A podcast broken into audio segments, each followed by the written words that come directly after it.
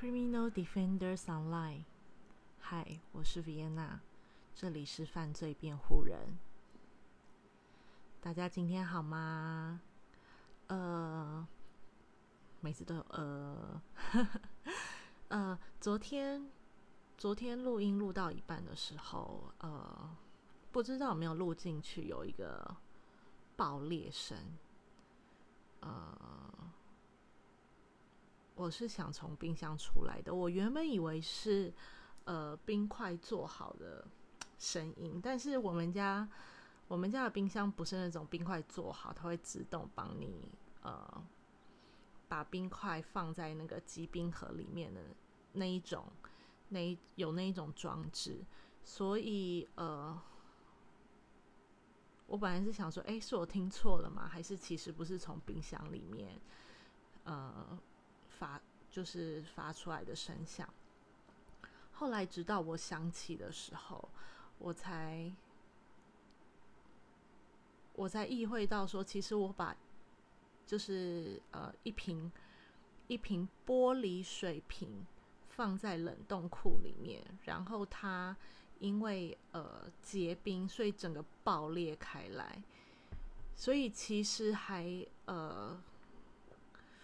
就是我整个忘记这件事情，又回到了金鱼脑天蝎座的我，对，就是太专注在看书跟录音，所以整个就忘记我把水冰在里面，所以其实就是整理一下，呃，整理了一下呃冰库，但是因为它还是呃有一些结霜跟很细小的细小的那个玻璃。玻璃碎片，那我能捡的就尽量捡。那嗯，我就在冰箱外面贴了一个，就是拿东西请小心内有玻璃碎片，这样。对，因为有一些可能是没有办法捡起来的，我并没有全部清啦，我就是把可以捡起来都捡起来。OK，再来是呢，呃。大家有这个习惯吗？我开始就是拔白头发，我嗯，倒不是因为害怕白头发，而是觉得拔白头发有一种有一种疗愈感。我想那个就会很像，就是在呃脸上清理痘痘啊，就是你看到人家脸上有痘痘，你就很想把它拔掉，就是清掉那种感觉。我是没有这样，我是没有这样，但是。对于我的白头发，我却有这样的感觉，所以呃，我也上网查了一下，就是白头发会越拔越多，或者是其实我不担心白头发越来越多啦，因为我还蛮羡慕那种呃老的时候，老的时候满头白发的那一种感觉，就是如果。呃，白头发太多的话，我就把头发染染浅这样子。我比较担心的是，呃，他说如果常拔头发的话，可能会有毛囊炎，或者是那一块就呃就会长不出头发。这长不出头发，呃，这个是少数啦。可是会有毛囊炎的话，就是会比较常发生。所以呃，这就是我。呃，这几天想跟大家分享的事情，对我是很想要昨天那个爆裂声有被录进去，很有实景感。我喜欢那种实景秀的那种感觉，也希望你们听到我我的生活周遭的一些声音。OK，那我们今天呢，呃，像我昨天说的，呃，Part One，呃，霍桑大学里面发生的。他们呃六个朋友之间发生的事情，占这本书蛮大的篇幅。呃，今天我们从第十二呃第十二章一路会到呃二十五呃第二十五章，就是 Part One 全部全部完结这样。呃，其实并没有很困难，它的地点大部分也都在霍桑大学里面。呃，一样还是以呃大四、大一还有呃梅林的呃回忆为主。那其实呃大学生活嗯，书里面的大学生活，其实我觉得还好。那我，嗯，从第一篇看到第二十五篇，我其实一直很 focus 在，呃，梅林的哥哥李维的李维发生的事件上面。那这一，嗯，这几段，呃，这几篇章的话，这几章也会有讲到，差不多两三章会讲到。呃，梅林小时候跟哥哥相处的一些状况，那大家回想一下，我们昨天有讲到呃小孩子的一些呃特征，会有什么样呃将来可能会呃有负面行为的可能性的特征，大家回想一下，有七点。那呃这里面好像就是这个篇章里面好像也有讲到。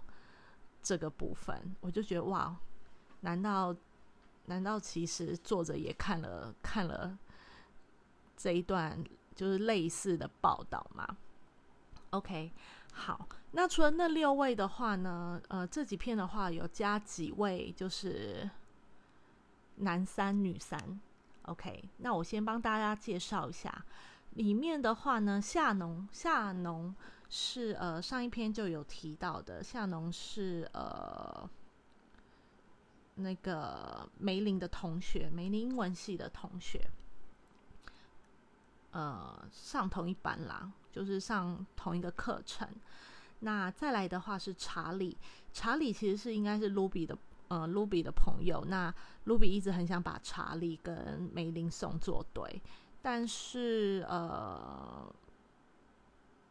梅林好像喜欢他的状态是逼自己喜欢他的，他甚至就说：“哦，我我就是好好跟呃查理交往个四个月，看看试试看好了。”那基本上他们交往的过程中，呃，梅林是觉得还不错，但没有那种激情到一直想要跟他在一起的状态。OK，那再来的话是葛丽塔，葛丽塔呢？我们就叫她迪士尼公主好了。嗯，梅林形容她是在人群中就会像是一个迪士尼公主般的突出。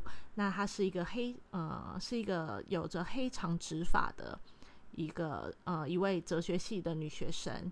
那呃麦斯，也就是约翰的表弟麦斯，就是在舞会上跟他打的蛮火热的。那呃之后也有交往的可能。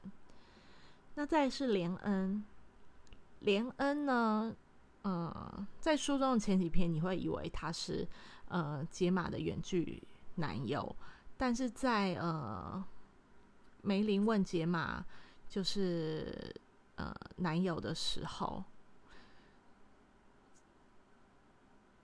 杰玛嗯，这位林恩先生其实就是如 gay friend 般的存在，所以他其实也不是。解码的男友，OK，大家记好这几位哦。就是这几位虽然就是跑龙套的，可是，呃，之所以有这几位，是因为他们六个人之间的关系，在呃彼此间好像已经变掉了。呃，OK，好，那呃。呃，里面有提到几个点，我还蛮想跟大家讨论的。一个是梅林其实自己说他自己是边缘人，那你是边缘人吗？我身边其实有呃几位朋友就是一个边缘人，就是非常喜欢独处，然后呃，你觉得他在团体的时候好像也是在呃逼着自己，好像要跟着团体走，然后。呃，通常也不会有太多意见，然后也就是默默的处在那边。那其实呃，我觉得我有某一部分的我是这个样子的，而且好像是越这个样子，我越来越越来越呃，就是占占我的整个个性中越来越多。呃，因为之前工作啊，或者是不希望冷场的关系，所以其实都会担任一个综艺咖的角色。呃，但是如果有机会可以独处，或者是呃，我我自己都会说，哦，我想要独处一下，充电一下。那呃，工作的原因也是因为工作大部分也都是以团体为主嘛，所以呃呃，表现出来的话还是会以呃团体的团体的融洽为主。那如果一个人的话，其实也都可以。所以你是边缘人吗？那我会说我是，我非常乐意当一个边缘人，对，就觉得很轻松。是有时候是觉得社交就是一方面，又觉得有时候假来假去的，也你真的你真的呃有在跟他来往吗？然后真的有呃这么关心他吗？你可能关心是在他有危难的时候，你才跳出来关心。可是平常话其实也没什么太多联络。那呃跟自己的生活的话，基本上就会有一些取舍啦。可是这倒不是呃，一定是反向说哦，我讨厌你们或怎么样，而是而是呃，我一直秉持着一个君子之交淡如水的状态。那我是那种你有困难我才会跳出来的那种人。平常的话，其实我就嗯默默的在做自己的事情，那我也不会觉得太无聊。所以这场疫情对我来讲就是非常的自在，对，也。越来越宅了，就变成臭宅女这样子。其实我一点都不臭，臭宅臭宅女好像宅女好像通常都不会太臭啊。对，OK，好，那呃一样，你是边缘人嘛？就是呃不要认为当边缘人就是不好。我觉得有时候当边缘人，其实自己的心理状态轻松，跟着其他。跟着你所表现的，其他人也会觉得蛮轻松的。OK，那呃嗯，书里面有提到一个呃蛮有趣的呃蛮有趣的一个话题啊，我自己是蛮有兴趣的，就是呃有关于编玫瑰花环。其实他在第十二章的一开始就有讲到编玫瑰花环这个游戏。那编玫瑰花环这个游戏呢，它其实就是大家绕着圈圈一直转。那呃，当时梅林说，梅林说哦，就是一群人呃玩着编玫瑰花环游戏，还唱着我们都倒下的歌。那呃，用一个很诧异的，可能很诧异的口吻说，想说，哎，我们这首歌其实是在讲一个瘟疫的。瘟疫的歌，瘟疫的儿歌，那怎么会大家就是玩那么开心这样子？那呃，我就去查了一下，其实其实这个大家也都知道，嗯，在嗯旧时很多儿歌，它都带着一呃带着一点那种残忍的意味，甚至是残酷、残忍、残酷的意味，然后或许是呃。更是有时候是把那种残忍、残酷，不是用隐喻的方式，是直述的写在呃写在歌词里面。那呃就这样广为流传下来。那我有查一下，呃这些童谣啊，最先最先的起源会来自于十四世纪。那我在想，十四世纪呃应该是那种最苦难的中世纪的。呃，我们称黑色时代的一个过程，所以大家借由呃苦中作乐的儿歌，其实在呃不管是对政治的批评啊，或者是那种真的很残忍的书法，那种黑暗面的书法，呃，都用儿歌来表现。那其实呢，呃，或许儿歌，或许儿。儿歌的起源会更更久以前，这也不一定。那其实呃，儿歌里面啊，它嗯有很多是在讲像政治斗争啊，然后宗教暴力、性、疾病、谋杀、间谍、叛徒，或者是超自然的世界。所以其实呃，你会发现很多，尤其是超自然，或者是那种。谋杀、暴力那一种，会出现在很多那种呃很惊悚的恐怖片里面，你会带有一点很诡异的气氛。儿歌就是朗朗朗上口，但是它呈现出来却是一个很残暴的一个现象。那呃，玫瑰花环这个这一首儿歌也是这样。嗯，我先来念一下它的歌词给你们听。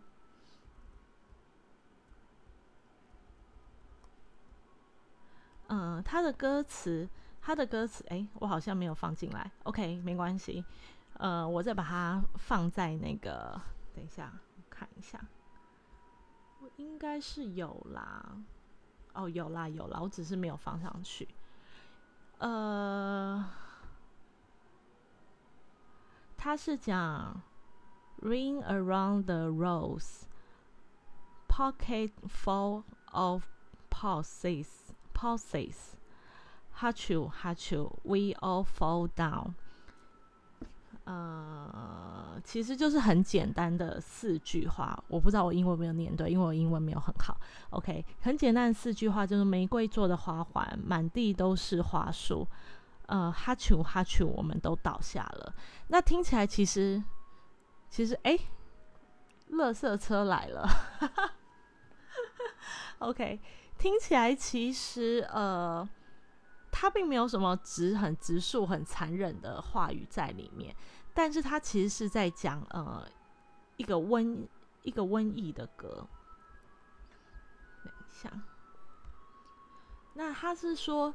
他呃，里面的 rose 指的是鼠疫患者皮肤上的皮疹。那呃，他唱的是一六六五年的一个大瘟疫，黑死病呢导致英国百分之十五的人口死亡，因此会有哈群哈群，我们都倒下了。那我们的都倒下了，这个意思其实就是我们都死掉了。对，那呃。其实一直直到今天呐，就是垃圾车的声音也越来越大声了。我们可以先听一下，这个应该不会触犯版权吧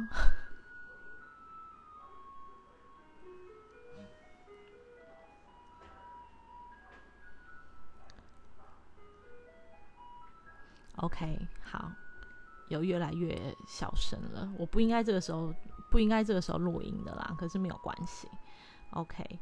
所以其实，嗯，有很多很多的儿歌里面都引用了像贫穷、藐视祈祷，或者是嘲笑盲人等罪名，还包括还包括了一些死亡的状态，像说，呃呃，致死的状态，像是窒息啊、斩首啊、绞刑啊、吞噬啊、压榨。甚至有折磨、折磨动物啊，食用人肉、盗尸，或者是渴望自己截肢的。我记得有一首歌是什么什么什么，把你的手砍下来，应该就是在讲这个吧。我记得有一首呃呃欧美的儿歌，也是在讲说什么把我自己的手砍下来之类的。对，那呃有一个文学院的院长，他对。这样的儿歌就有一些呃研究，那他是说很多儿童文学都有着非常黑暗的起源。呃，我不懂为什么都是在儿童文学里面呢？像我们知道，像格林童话，它其实也有自己的黑暗面。那我不知道为什么，呃，我不太了解为什么，呃，都会把它加注在儿童文，就是儿童文化里面。那应该不是就要十八禁吗？对，知道呃，我倒不是说这样不好，而是我想知道这样的呃风潮或者是这样的隐喻是怎么起来的。如果有呃，我会去查一下啦。如果有呃对这方面还蛮有研究的听众们，可以跟我分享一下吗？对，或许你讲的很白，就是你讲的会让我。比较知道说哦，原来是这个样子。那他也解释说，童谣是很悠久传统历史的一部分。那呃，起源是为要抵制上层文化和皇室的一种流行的呃流行的政治形态。那事实上呢，在呃在过去也会常以漫画的形式讽刺皇权或政客会被处以死刑。其实应该就很像，他就很像我们那种。不是说什么《纽约时报》会有那种漫画嘛，政治漫画那种感觉。对，那儿歌呢？哦，这边有解释哦，儿歌儿儿童的娱乐用一种呃。含蓄的形式来讽刺，也提供了这样的平台。那在大部分都是文盲的社会中，朗朗上口的旋律能帮助人们记住这些故事。更重要的是传承给下一代。呃，不论是童谣的内容是什么，韵律是韵律是什么，口述历史的能力，就是一个呃可以让这件事情被记住的一个呃很重要的部分。那呃，所以直到直到今日，孩子们都是很快乐的在唱这首歌。他们甚至不知道这首歌到底是发生什么意思，但他就可以这样默默的被传唱下去。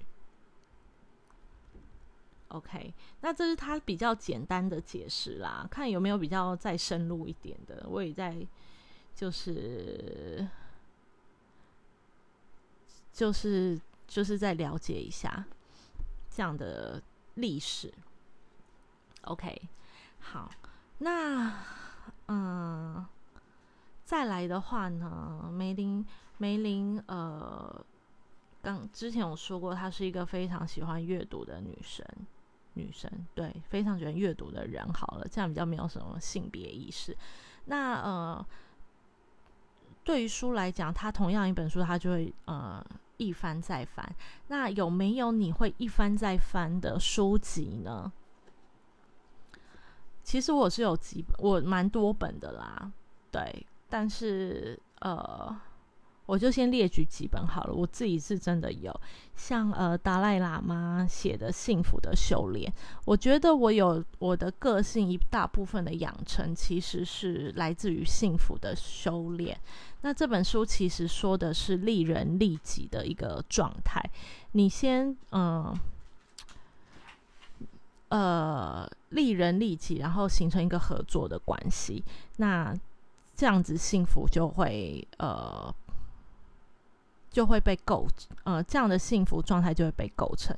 其实他其实就是在讲一个人与人之间的关系啦，不论是安全感，或者是自在感，或者是呃呃，你们真的需要合作，呃，合作的顺畅度上面，其实这样的观念，我觉得是还蛮正向的。所以，其实在我，嗯，我在跟呃一些呃朋友的交配啊，或者是工作上啊。嗯，生活上我都会这本书对我影响蛮大的。那嗯，如果我在人际上有什么疑问的话，其实我都还是会翻阅这本书。那再来的话是不完美的正义，不完美的正义，呃，其实也是我嗯，不是我特意去看的书，而是而是我看了一些他的简介而买下来的书。那他其实是呃一位叫史蒂芬的。呃，律师，他应该后来变检察官，然后之后又变成律师吧。那呃，他是，呃，他叙述的是不完美的正义，其实建构在呃所谓的财富上。嗯，有时候他会认为，嗯，拥有资源的人才配得上正义，他才有可以获得正义的机会。那如果是呃，被呃压迫的人，或者是他的资源并没有那么多，足以让他呃获得正义的话，那其实很现实的是，正义就不太会站在他，就是站在这个比较弱势的人这边。所以呃，在于我是我是读人文学系，跟呃想要培培养一个专业的态度上。呃，这本书就会是我呃就是会一翻再翻回味的书。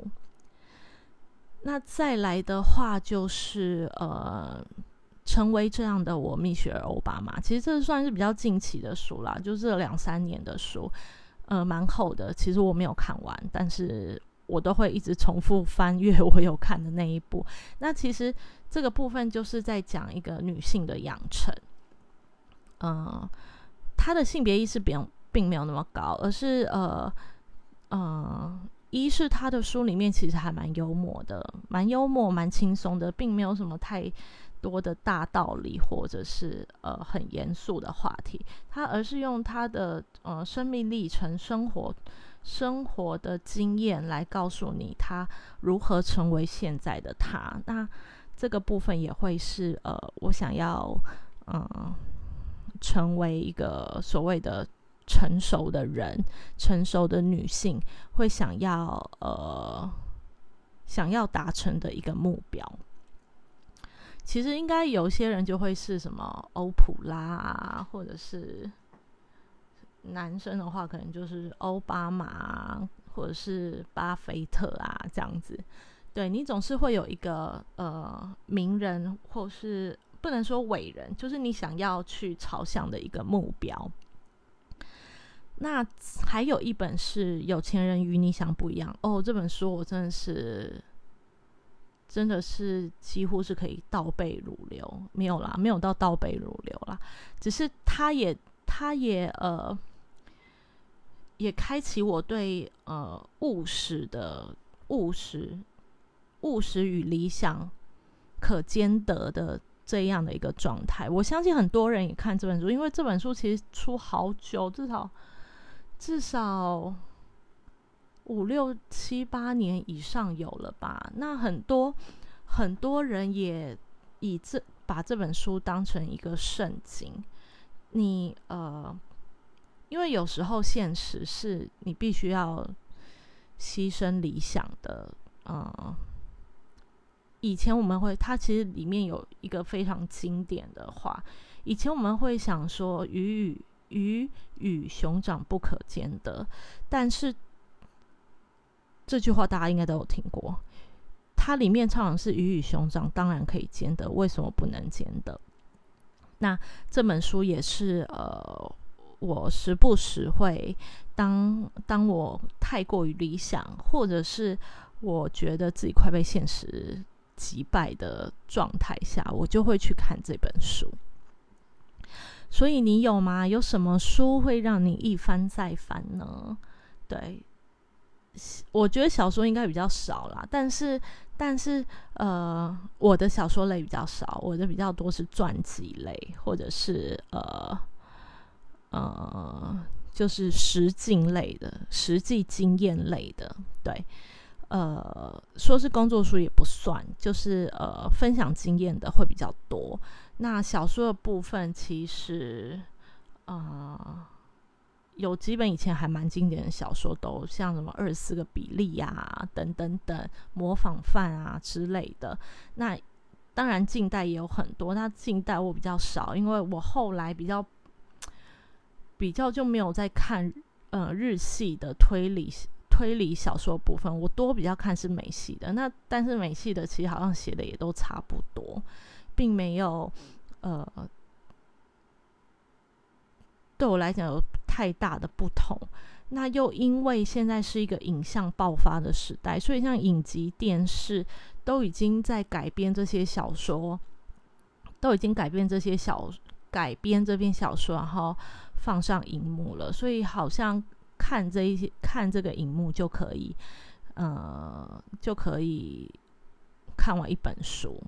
因为一本书的话，它的细节细节还是比较多，那你要去慢慢品味的的话，其实是比较需要时间的。那现在，呃，其实大家都很忙碌，所以有没有是呃有没有空把一本书看完？其实，嗯，我必须说，我必须说是有困难的啦。对，好，那再来呢？其实就像我之前讲的。嗯，对于他们大学生活，我觉得还好。大部分的篇章也都是在讲他们彼此之间的，呃相处，然后连接性其实好像也不大。呃，他们彼此的相处，然后比较流水账的对话这样子。那对话其实里面也还是有一些端倪啦。那但是呃，就是一一些些一些些。我比较注重是呃梅林跟哥哥李维的相处。那这篇的嗯，现在的话，我就要跟大家来聊一下。嗯，在这几篇，梅林又开始回忆李维呃小时候的一些。状态。那其实，呃，记得，呃，梅林八岁的时候，我在想李维应该十岁了，算是呃青少在比青少年再小一点的孩子。那呃，他其中里面有提到说，李维呢，就是他看到李维在翻老师的袋子，那老师其实有看到。可是他表现就是不以为意。等老师过来，呃，等老师过来就是制止他的时候，他反而就是在自己脸上打了一巴掌，然后让其他人，呃，故作故作就是呃可怜，让其他老师认为，呃，是这个被偷东西的老师打了李维。那其实，呃，在国外，我想在国外啦，应该是国内国外都不会赞成，就是老师动手打孩子的这件事情。嗯，潜规则就是还是会打啦，只是打轻打重而已。对，那呃呃，这个是不是就符合我们昨天说的，就是说谎跟对于做违反规定的事情、违反常规的事情，呃。的那种态度是兴奋的，因为梅林说他看到看到哥哥李维，他是以一个兴奋的状态，然后很 proud 的、很骄傲的状态来面对这件事情。所以，嗯，这个是不是就有符合到我们嗯昨天讲那七个特征之一呃之二呢？那反正隔天那个老师就没有来上课了，他就李维就成功铲除了一个呃。一个他世界的敌人吗，或者是怎么样？OK，那再来的话是李维跟妈妈的相处。呃，之前有说梅林跟爸爸比较好嘛？那是因为，嗯，梅林认为妈妈比较爱哥哥。那也的确，妈妈对哥哥的宠爱，呃，在书中的叙述的确比对梅林高很多。他总是对呃梅林可能被哥哥欺负，他。就像昨天说的，他只是说，哦，他们只是在玩，或者是李维做什么样的呃行为，他并没有，他并没有强力的制止，而是说，哦，反正都还是小孩子这样。那呃，这件事情发生在餐桌上，李维拿了呃甲壳类的呃食物给妈妈吃，妈妈对甲壳类是有过敏的。但是，呃，当妈妈吃了有些痛苦或者是有些不适的时候，李维却在那边笑。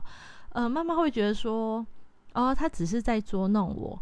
但是，呃，其实这个就是对于呃别人的受伤或者是别人的呃别人的不适感，是缺乏感性跟同理心的。所以，这又这又就是又有一个。呃，我们昨天说的那七个特征之一嘛。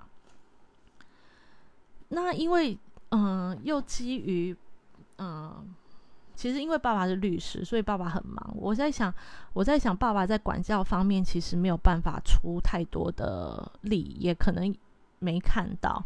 那所以，其实大部分的教养的过程还是以妈妈为主。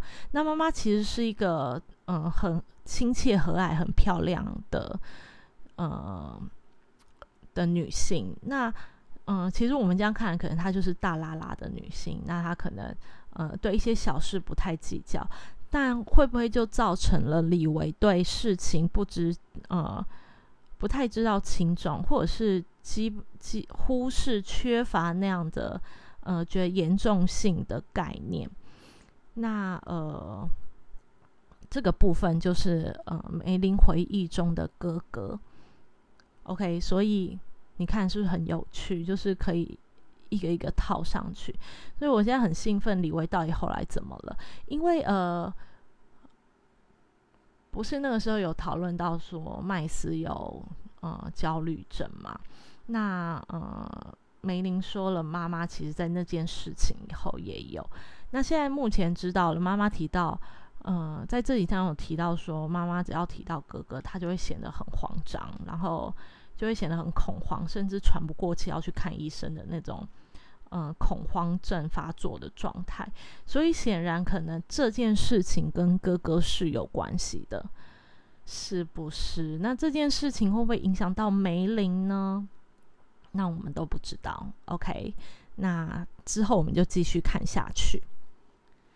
再来是呃，美国大学呢最常做的一件事情就是 party，party 可以让你体现出很多赤裸裸的真相。OK，那呃呃，其实其实书中也是如此，书中的派对，呃，把很多人的关系都扯在一起。应该是说，也把很多人的关系摊摊在台面上。那你们好好听我讲哦，因为有点混乱。OK，好，那我们现在讲梅林好了。梅林在呃这个聚会上碰呃遇见了查理，那他们当然是有稍微的有一些亲密的动作。OK，所以之后梅林跟查理也就因为不要被送作对嘛，一个美式相亲的状态，所以呢。他们之后就是有顺利的进入交往的关系。再来就是麦斯，麦斯其实在呃这几篇中，他有跟梅林说，他有看到，呃，他有看到长跟杰玛赤裸裸的在呃浴室里面，嗯。但是他不知道是不是有做什么亲密的动作，但是两个人赤裸裸的在浴室里面还可以做什么？就上健康教育嘛？当然，呃，也有可能是上健康教育啦。对，那呃，所以这个部分的话，就让呃梅林很注意呃露比跟杰玛还有呃这样的关系。那呃，我们刚才说了嘛，杰玛好像看似有一个男朋友，但是其实那个是 gay friend，所以也就没有男朋友这件事情。那呃，其实这样也不止一次跟杰玛发生关系了。那他们并没有处在一个交往的状态。那 Ruby 呢？Ruby 还被蒙在鼓里，他只是把一些这样比较这样比较奇怪的一些态度，或者是。奇怪的反应写在日记里面，那为什么会显出来呢？因为梅林去偷看人家日记啊，他已经变成习惯性去偷看人家日记了，所以他会知道呃，露比的一些心理的状态。OK，那麦斯其实一直都有单恋着，麦斯为什么会对这件事情呃有一些？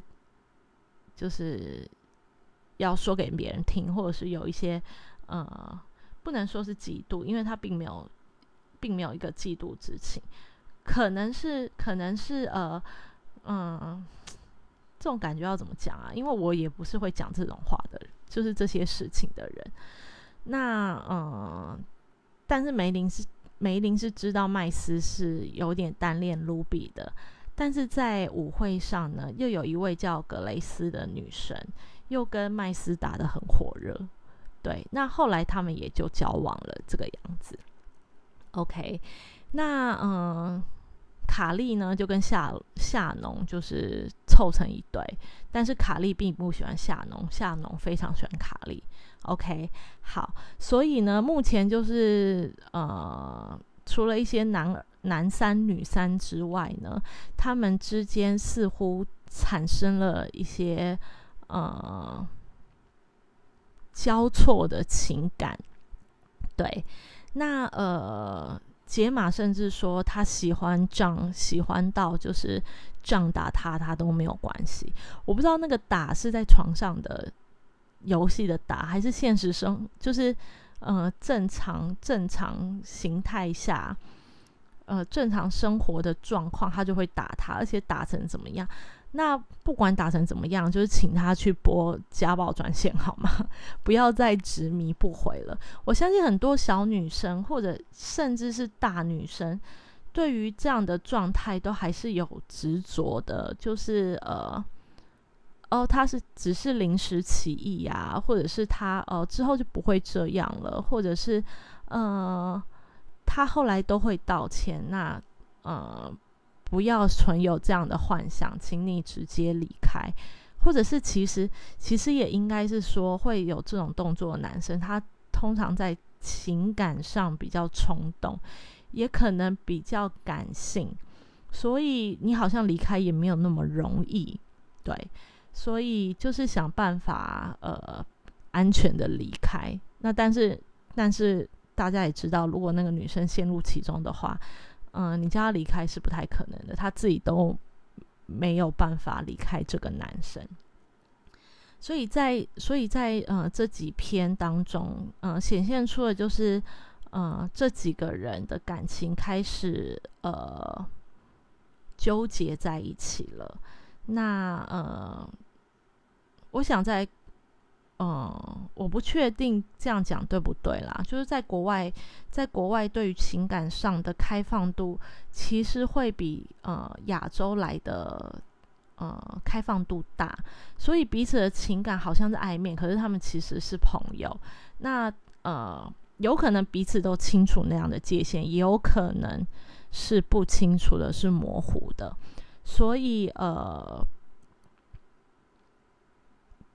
这其实就对他们的友谊有慢慢失衡的状态哦。然后呃，卢比对麦斯其实是有一点点独占的心情，他会觉得哦，麦斯就是嗯，麦斯基本上就是卢比的工具人啦，就是闺蜜对。但是卢比知不知道麦斯喜欢他？有可能知道，有可能不知道。但是，反正 Ruby 爱的，现在喜欢的就是 John，对，那 John 就是一如往常的，一如往常的扮演着他就是在校园中的明星、明星、明星风范，但是他私底下其实是一个，呃，呃，暴力渣渣男这样子。OK，那再来呢，就是麦斯跟张。之间也是有，就表这表兄弟之间，除了感情上的感情上的呃，不能说曲折离奇，感情上的一些些纠结外，其实他们在家族里面也是有一点点呃，有不是一点点，就是是有过节的。那是呃，因为这样的爸爸当时这样的爸爸当时牵扯到一个内线交易，那。呃，于是就把麦斯家也也一起拖进来了，所以他们两家其实其实是有一点交恶的状态。那现在知道了，嗯，这样的爸爸其实还活着，只是在呃就不跟他们住在一起了。OK，所以这场派对呢，就是有喝不完的酒。喝亲不完的嘴，跟嗯打不完的炮嘛，对，那这些事情都呃把他们这六个人的嗯情感世界给扰乱、扰乱了，而没有变，就是而不单纯啦。那梅林有没有办法，就是？呃，继续当他的边缘人，还是他也会被扯到其中？可能之后第二第二部跟第三部就会，呃，就会帮我们拨云见日了。OK，所以目前的话，就还是在还是在呃，现在比较清楚的是梅林跟呃，应该是说梅林跟哥哥的关系越来越清楚，他们发生了什么事越来越清楚。那这些。这些朋友，这些好朋友、好同学之间，呃，目前的感情都还在暧昧中，彼此有彼此对对方的想法。那对对方的想法是对方对你的想法吗？都还不知道。那我们就继续，呃，明天的话就会直接直接跟大家分享完第二章第二部，呃，第二部是大四跟嗯第三部我们都倒下了。